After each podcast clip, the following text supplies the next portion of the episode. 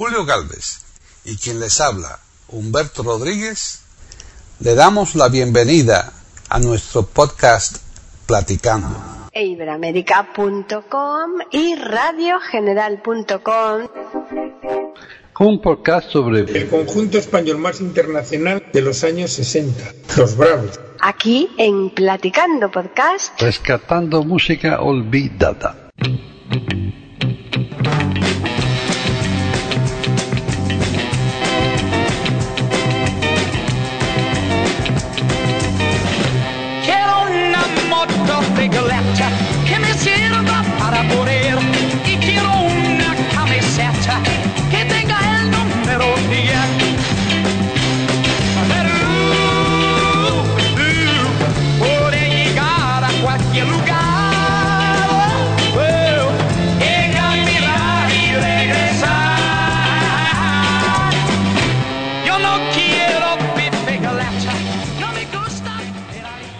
Bienvenidos un día más aquí a Platicando Podcast Rescatando Música Olvidada en iberoamérica.com. Soy Paqui Sánchez Galvarro y hoy estamos pues eh, Antonio Cuellar en Talavera de la Reina, confinada creo, y yo en Madrid también prácticamente confinada, o sea que estamos eh, bastante protegidos, ¿no? Con estos confinamientos, ¿no, Antonio? ¿Cómo vamos a estar protegidos con, los gobiernos que tenemos a nivel mundial? si fuéramos nosotros solos dirías, bueno, a nivel nada. Aquí estamos, hemos pasado hoy a la fase 2. Claro. Que básicamente es que no puedes tomar cañas en la barra y se reducen los afueros de no sé qué y de no sé cuántos y ya que sé. De todas formas... porque esto, esto es un desastre. Sí. Esto... Tardan tomar decisiones, las cifras dan las, las cuentan como les da la gana.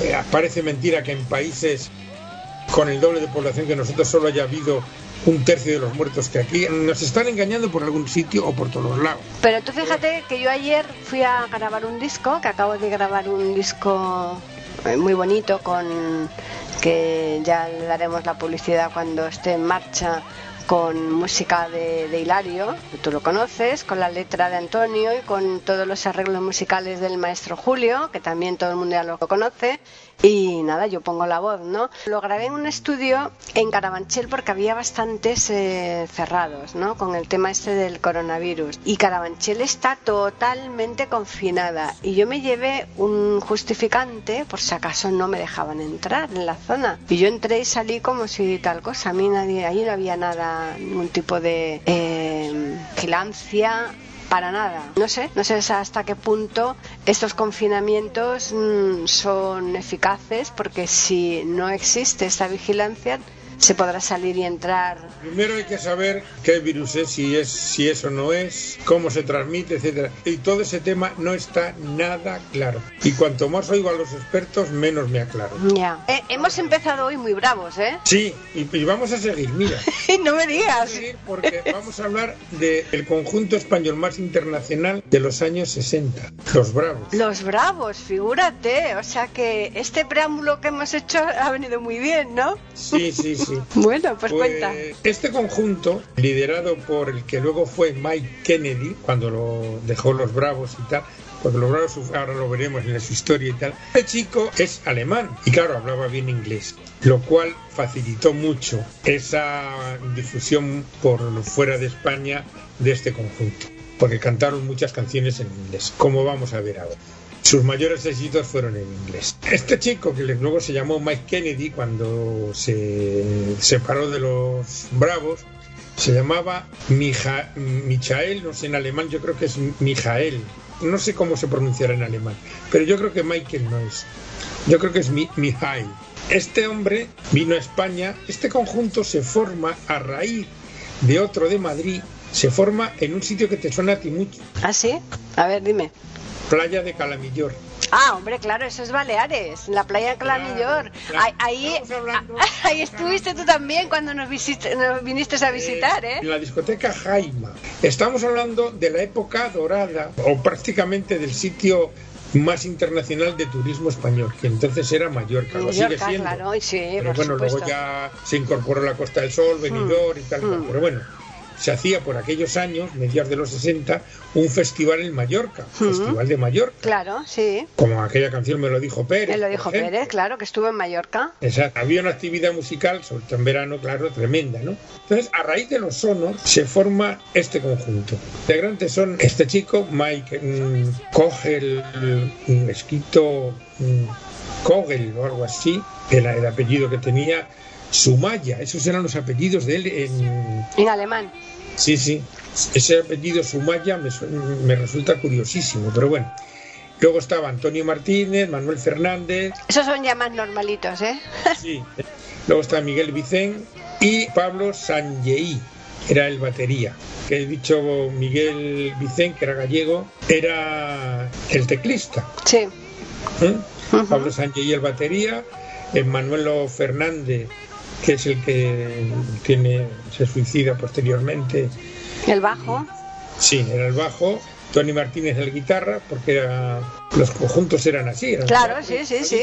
Y, el Michael, que era el que cantaba. Claro, unos mm. tenían teclista o, sí, bueno, lo que ahora llaman teclista, o guitarra, o sea, solían poder ser guitarra rítmica, melódica, bajo y batería, o una de las guitarras sustituida por un tecladista el conjunto, diríamos, se van algunos de los sonos con estos otros chicos y se forma este conjunto. Y está por medio un cantautor que compuso muchísimas canciones y que luego él también las cantó, que incluso a lo mejor nos da pie para.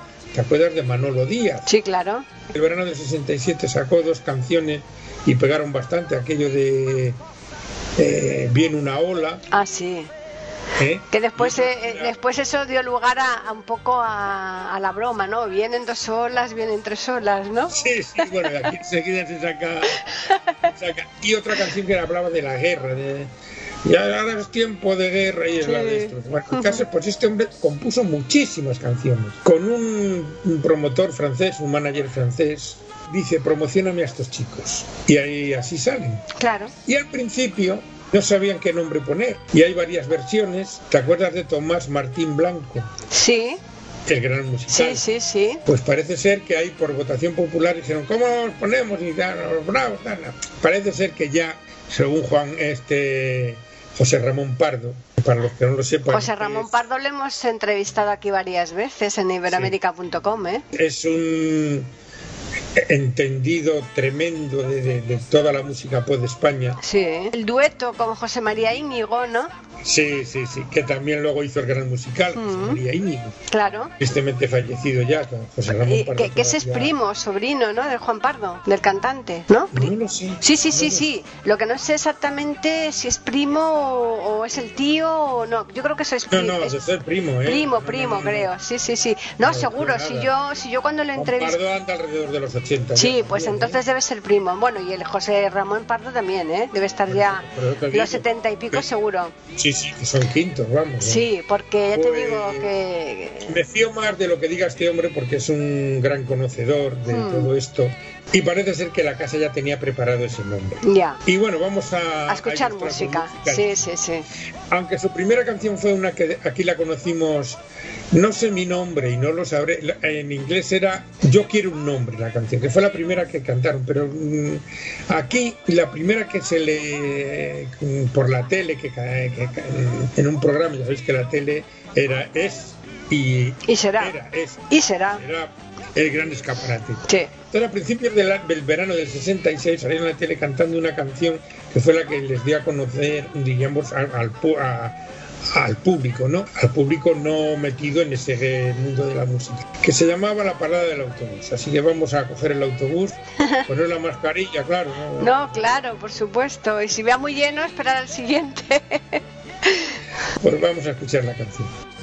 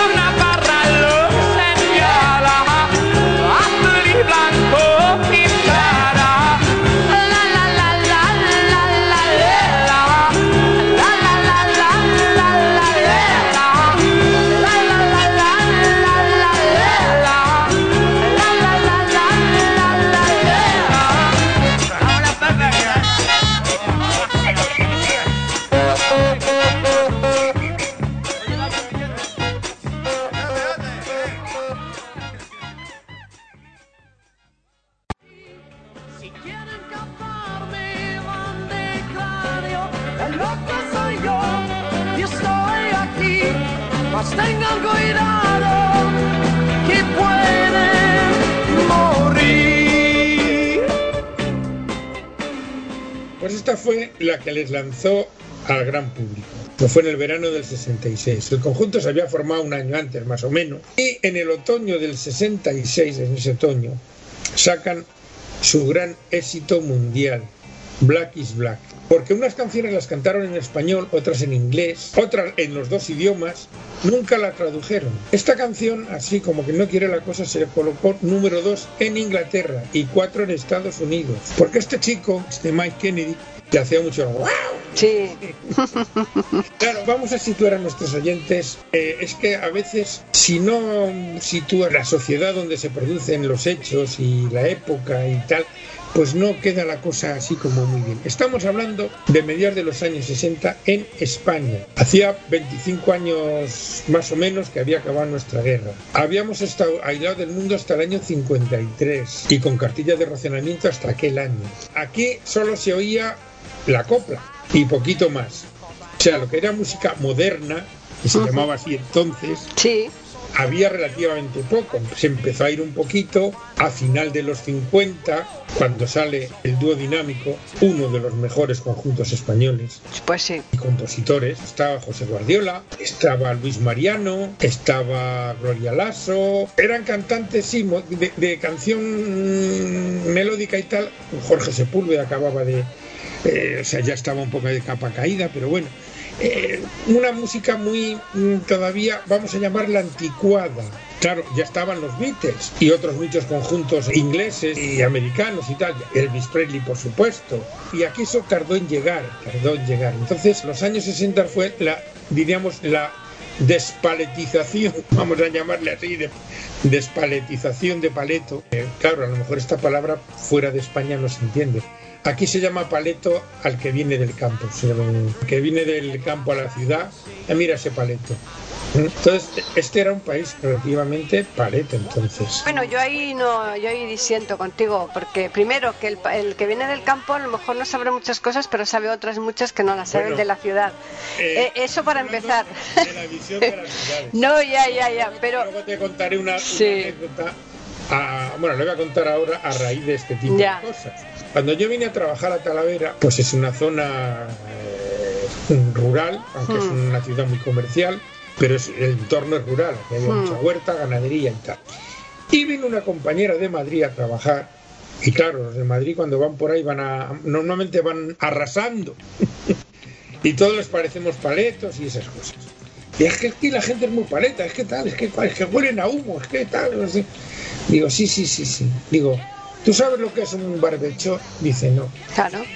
Digo, ¿tú sabes lo que es un buey? Dice, no.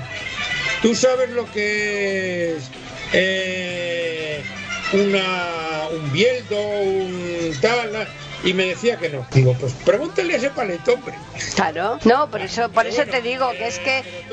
No, sí, pero es que incluso con lo de la música tampoco, porque es que nosotros eh, eh, nosotros mm, no, no le damos el... Estamos mucho lo nuestro. Claro, exacto, no le damos el valor que tiene lo nuestro y entonces por encima de todo eh, pensamos que lo de afuera es muy superior a lo nuestro y yo, yo no cambiaría en absoluto nuestra música eh, nuestro folclore, nuestro tipo de generar, ya te digo, en este caso, la, la, canción, con todo lo que se nos vino después, que ha habido mucha morralla, mucha basura y mucha cosa que desde luego para él me parece impresentable. claro. había mucha morralla ya. Claro. Lo que refiero es que, diríamos, como estábamos muy cerrados al exterior, no nos llegaban las nuevas olas de fuera. Porque, como digo, este conjunto que estamos oyendo colocó en esos países esta canción, hmm. Black is Black, que es la que vivimos ahora. Claro, ¿qué pasaba? Que este chico hablaba bien, cantaba bien en inglés, entonces era más fácil colocar eh, canciones en... Sí, en esos países que de habla inglesa. Eran los que pitaban en la música mm. pop entonces. Pero claro, luego aquí vino gente muy buena. O sea, que, estaba empezando Rafael.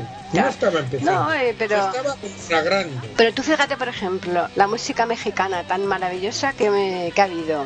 La música cubana tan maravillosa que ha habido. Eh, es que son músicas distintas y en ningún caso, en ningún caso para nada hay que decir que sea ni, ni, mejor ni peor que la americana, en absoluto. Habrá que le guste más la americana y a, mí particularmente me gusta más esta otra. De música de electrónica, ese tipo de música Claro. un poco rebelde, porque acuérdate que se llamaba, se llegó a un estilo que se llamaba canción protesta. Sí, claro, claro, y la siga viendo, claro que sí. O sea, Sí, sí. Canción protesta. Que este Manolo Díaz era uno de ellos. Claro, a mí nunca me ha gustado la canción protesta, la verdad. Por ejemplo, es una cosa que no, no, no, no me ha gustado en absoluto, ni me gusta. Eh, pero bueno, hay de todo. Eh, hay, hay gustos y, mira, Bueno, afortunadamente.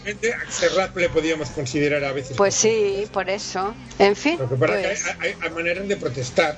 claro, hay que tener calidad hasta para protestar. Exacto. Ca- calidad y Bueno, estilo. pues vamos a escuchar esta canción de Black is Black y vamos a seguir hablando de ella porque tiene mucho tomate. Ah, perfecto, pues vamos a escucharla. Now I'm over you.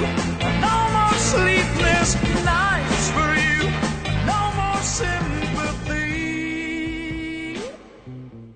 Pueden escuchar otros de nuestros podcasts en eiberoamerica.com.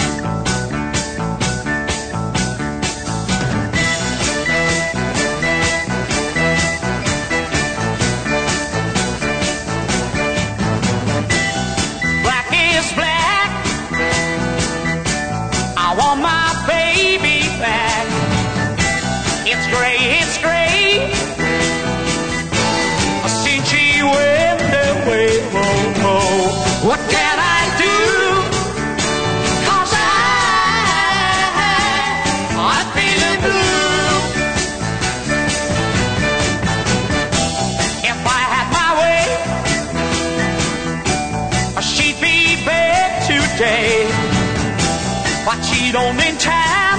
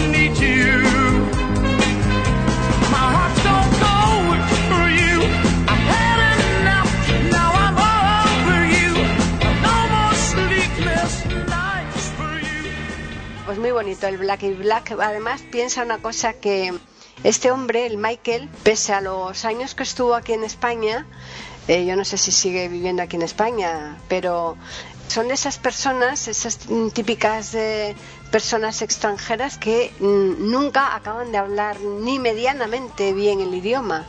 ¿Eh? ¿Te, te acuerdas Sí, tú del, sí, del- sí, sí. del Michael Robinson que falleció no hace mucho? El de deporte, el deportista, el futbolista. Pero bastante bien. Sí, hombre, pero con unos acentos, mi cuñado, por ejemplo, pasa lo mismo. Mi cuñado lleva toda su vida casi de, pues si tiene 85 años, eh, debe llevar como eh, 60 en España, no habla correctamente el español. Bueno, yo te, yo te digo una cosa, ¿eh? que por ejemplo, mi hermano lleva cuarenta y tantos años en Sevilla y no tiene acento sevillano ninguno. claro, por eso. Es que cuando vas de mayor a un sitio, te cuesta mucho trabajo Claro. perder tu identidad Exacto, exacto. idiomática. Entonces, bueno, aparte de que le daba mucho chic, ¿no? Sí. El, el, "Ah, no la motocicleta. exacto, exacto. muy exagerado, muy... Sí, sí. Entonces, Sí. bueno, pues era un poco eso, era un chico rompedor. Era más feo que un pegarle a un padre, ¿eh? Sí, Tenía sí, la sí. cara picada, pero a las chicas las tenía locas. Claro, Era, claro. Era diferente, era Eh. otra cosa. Era otra cosa, sí. Y la verdad es que, bueno, pues esta canción la grabó en francés Johnny Holiday, se llamaba Noir es Noir, claro. Claro. Café noir, qué rico el que está el café con noir, ¿no? O café olé. ¿Tú qué lo quieres? ¿Café noir o café olé? Olé. Ay. No, me gusta, me gusta de cualquier manera, depende de la hora. Depende de la Depende hora, de ¿no? Esta canción, el Black la grabaron en Londres. Y ellos no tocan. O sea, en los estudios hay otros músicos. Con lo cual, en el disco se oye a Mike Kennedy y a dos de los componentes de los Bravos haciendo los coros. Ya. Pero no tocan ellos.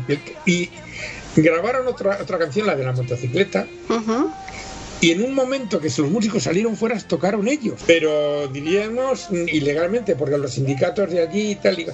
Y, uno de los que toca ahí, un tal no sé cuántos, Page, Peggy Page o algo así, que luego fue un músico famoso inglés. Hemos hecho suena nosotros, hemos hecho nosotros un platicando, sí, sí. sobre él. Sí, sobre Peggy Page, sí. Bueno, pues este chico tocaba en esos estudios donde se grabó esta canción. Y ahora vamos a contar un lío con la moto. Esta canción de la moto, de la motocicleta, Tengo una motocicleta que me sirva para correr, ¿no? eh, la- no la he puesto, o sea, la he puesto en lo que sonará de fondo. Sí, Porque como hay que coger cuatro canciones emblemáticas, claro. bueno. Esta canción es de Manolo Díaz y iba a ser para los pasos, Ah, sí, que también la grabaron. sí, sí, sí. Pero mm, parece ser que el autor de la canción puede elegir quién la lanza primero. Y Manolo Díaz quiso que fuera, era la Casa Columbia la que patrocinaba a los Bravos, que fueran los Bravos. Y la llevaron al número uno en España. Y me acuerdo incluso la época, eso fue a principios del 67. Inmediatamente la grabaron los pasos y las radios inundaron las ondas con esa canción por los pasos. Ya. Pero el acento de la moto, Motocicleta no que no tengo esta jecha. que, que tenga el número 10. Y en el año 67, porque claro, esta gente hace películas, ¿no? en el año 67 hicieron una película que fue como un grito de rebeldía o de protesta contra el sistema educativo de este santo, católico, apostólico y románico país. Bueno, en, ese- en ese sistema estábamos embarcados tú y yo, ¿eh? En, el- Hombre, claro. en el de los conjuntos, ¿no? Y nos tocó nosotros el tema de los co- el, el sistema este de los conjuntos. En aquella época la educación era segregada, chicas por un lado, chicos por otro. sí. Y la peliculilla esta, que no tiene más mérito, se llamaba Los chicos con las chicas. Es que eh, es un internado de chicas, ya, pero ya mocitas, ella de Ya. 16 años o por ahí. O sea, cuando se empieza a tontear. Y uno de ellos, de los del conjunto, está enamorado de una de ellas. Y, y para entrar en el conjunto se fingen fontaneros y tal.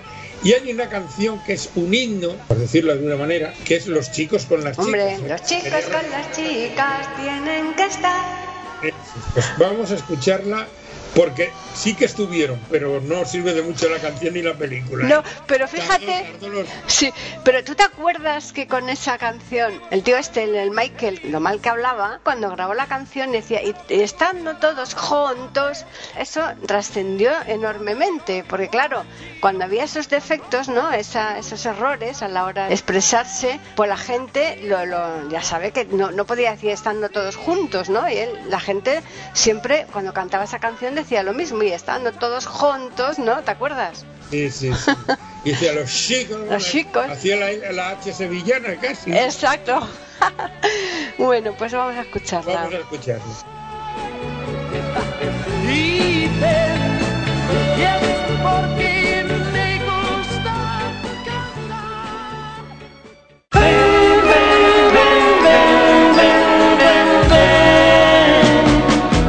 Los chicos con las chicas tienen que estar, las chicas con los chicos han de vivir y estando todos juntos deben cantar.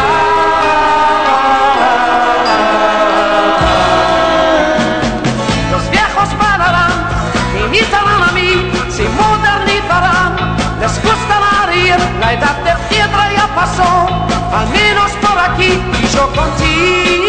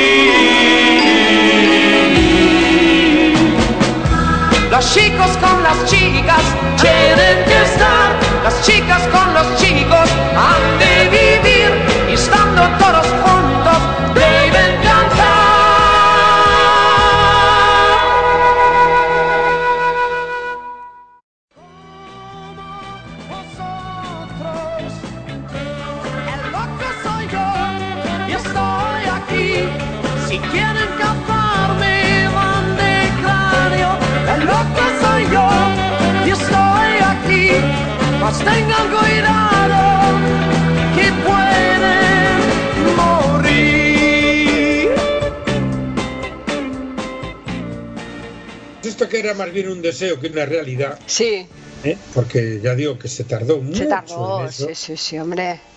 Los internados. Bueno, a ver, en los institutos, a nivel de bachiller superior, sí que había ya chicos y chicas. Mm, No muchos, ¿eh? Porque yo después, en el 70, yo me casé en el 76, en el 75 yo hice COU fuera. Me acuerdo que eran eh, todo, eh, institu- institutos de chicos por un lado y institutos de chicas por otro, ¿eh? Sí, No, sí, pues, sí. Por ejemplo, yo en Segovia sí que puedo certificar que en los en los institutos, hablo públicos, ¿eh? porque esto en los internados, por supuesto, no. Ya. Claro, internados de chicos, internados de chicas. Pero vamos, yo estudié mucho después la carrera, vamos, en los años 70, y había colegios mayores de chicas y colegios mayores de chicos, ¿eh? Y eso ha seguido hasta hace cuatro días, ¿no? Que- Sí, sí, yo el instituto, el instituto de Isabel la Católica era de chicas. Y donde yo estudié después, en el Santa Teresa, era de chicas. Y yo te digo que, que mm, Yo en el que había cerca de mi casa, en Segovia. Ya era mixto, mi- era mixto. Iba mi amigo a- al instituto, en quinto y sexto era ya mixto. Ah, pues no. Mira, erais muy adelantados ahí en Segovia, ¿eh? Los institutos hablo público. No, estaban- no, no, esto que te digo yo también eran públicos, ¿eh? No eran, no eran privados. que, bueno, eh, son, por eso te digo que, pero vamos, hasta que llegó la coeducación, por ejemplo, en los colegios de, de primaria, chi- colegios de chicos, colegios de chicas. Sí, claro, Y si había en el mismo colegio chicos y chicas, estaban en aulas separadas. claro, claro. Y en recreo salían en horarios diferentes. No como ahora que tengo ya aquí un colegio al lado y están ahí dando voces chicos y chicas. bueno, pues esta película eh, fue, esta fue la banda tiene más tuvo más canciones. Aquella de Yo me siento feliz. Ah, sí. Y no voy a añadir una letra que se inventó cierto señor porque se quedaría muy mal en este programa, pero. Eh, o sea, hubo varias canciones de esa película, pero vamos, la más emblemática y fue esta. Seguían teniendo éxitos, ya digo, mm, grabaron un spot de Coca-Cola, porque este Mike Kennedy tenía la voz muy parecida a otro cantante americano de la época y entonces mm, allí encajó muy bien por eso se les parecía a lo suyo y todo lo que se les parezca a lo suyo lo- Claro, lógico, sí, sí, sí. Eh, nos Pero tuvieron, tuvieron muy, muy, muy, muy poco tiempo, ¿no? En, de vida. Claro, es que, claro, es que es que es lo que voy a contaros. O sea, estuvieron dos años y pico, porque luego el bajista se casó y tuvo un accidente conduciendo en el coche y se murió la mujer. Y a raíz de ahí tuvo muchos problemas, que se quiso suicidar una vez y la segunda lo consiguió. Esto fue en el año 68. En el año 68 tienen un gran éxito, que también es otra película, de un poco de amor, Brina Little Love, que por cierto era de un conjunto australiano, y que esta misma canción, como he comentado antes, es la banda sonora de una película de hace poco, que el título ahora mismo no me acuerdo, pero es algo de Hollywood, que me sorprendió mucho, la vi hace poco y me sorprendió oír esa canción, porque la película es actual, ¿eh? O sea que... Y sale en, en la banda sonora sale esta canción, Ya. que también dio lugar a otra película de ellos, claro.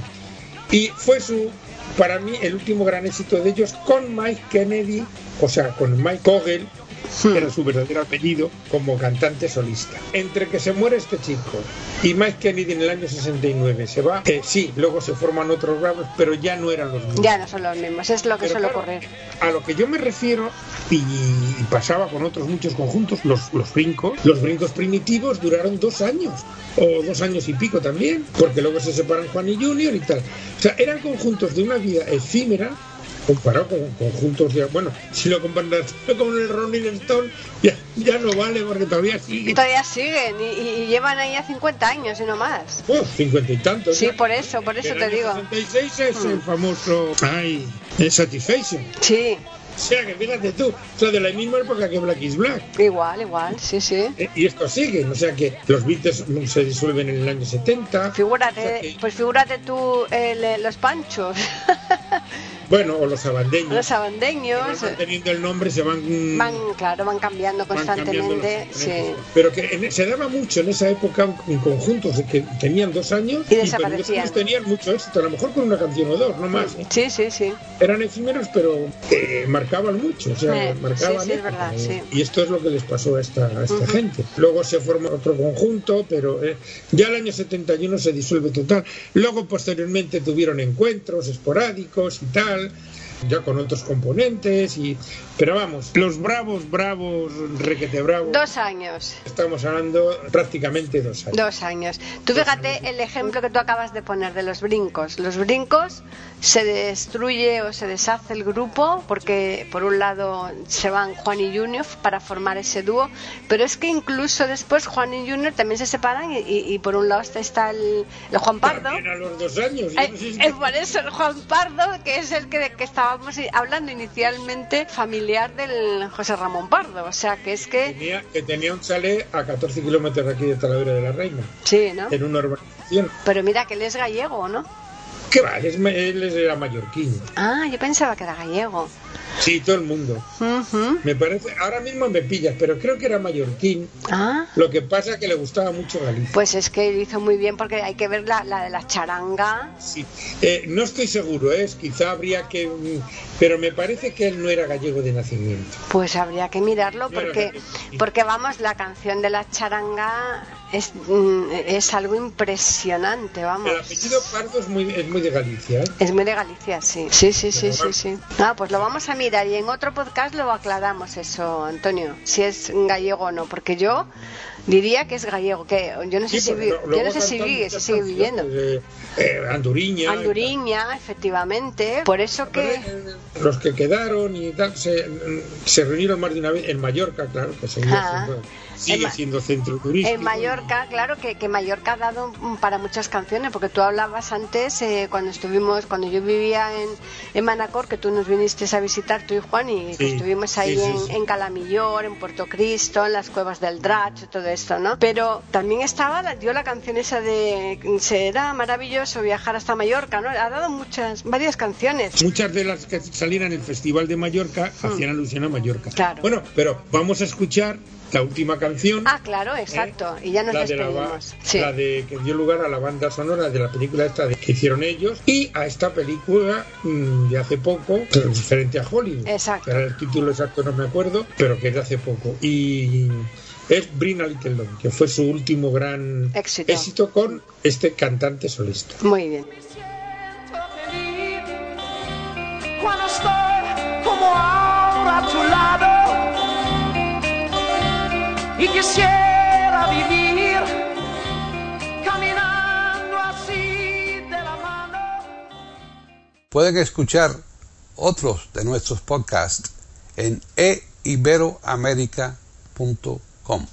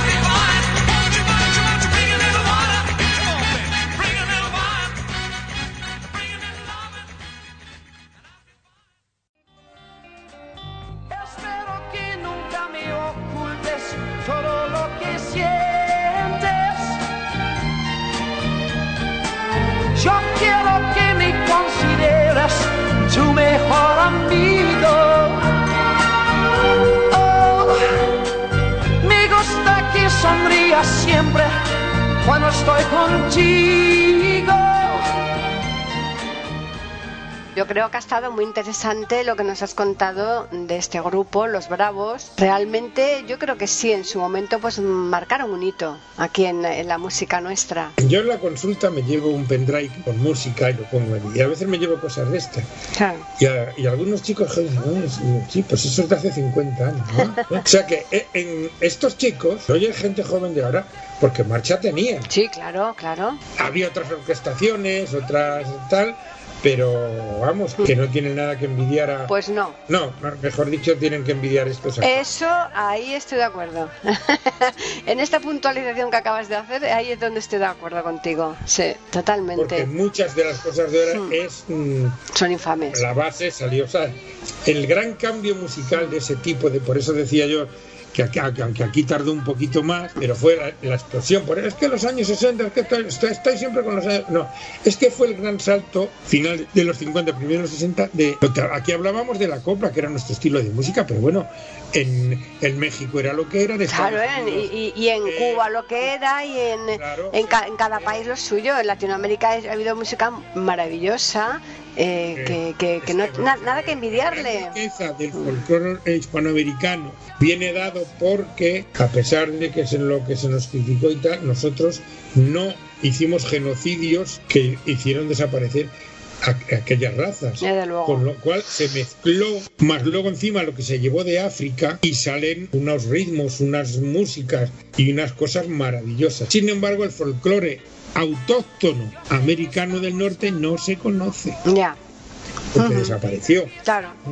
Entonces, lo, lo que diríamos, bueno, pues ellos tenían su jazz, su, su tal, pero diríamos el gran salto de, de- de la música electrónica, la guitarra Mm. eléctrica, con Elvis, con esta gente, luego los Beatles y tal, es en esa época que es la que cambia el estilo de música de entonces a ahora. Que no es que fuera mejor, era diferente. Era diferente. En fin, vamos a darles nuevamente el correo donde nos pueden escribir, que es platicando arroba eiberoamerica.com y también pueden hacerlo al Twitter e Iberoamérica con las iniciales E, I y la A de América en mayúsculas. Y la semana que viene nos toca charla. Mm, sí, y voy a arrimar muy el asco a mi sardina. Ah, muy bien, muy bien. Eso está fenomenal. Eso está genial. Vamos a decirles a los oyentes que nosotros volveremos aquí nuevamente el miércoles en iberoamérica.com porque les vamos a ofrecer otro programa de Platicando Podcast Rescatando Música Olvidada.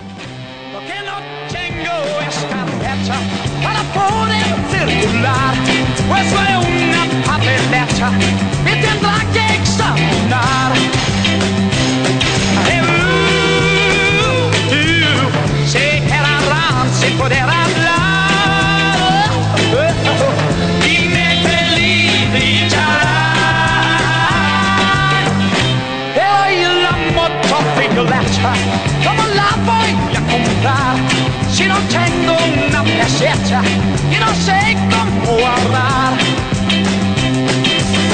Oh, yo no tengo